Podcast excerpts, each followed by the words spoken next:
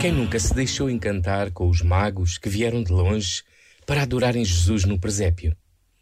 Não representam eles o desejo que nasce do coração humano de um sentido, um horizonte e uma comunhão com aquele que tudo cria e tudo renova? O seu caminho, a leitura dos sinais e também as dificuldades evocam o movimento de quem procura e tem sede de mais.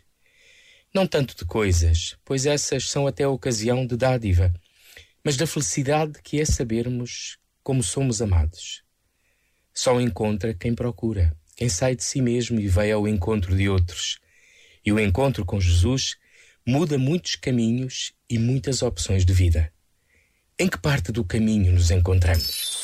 Este momento está disponível em podcast no site e na app da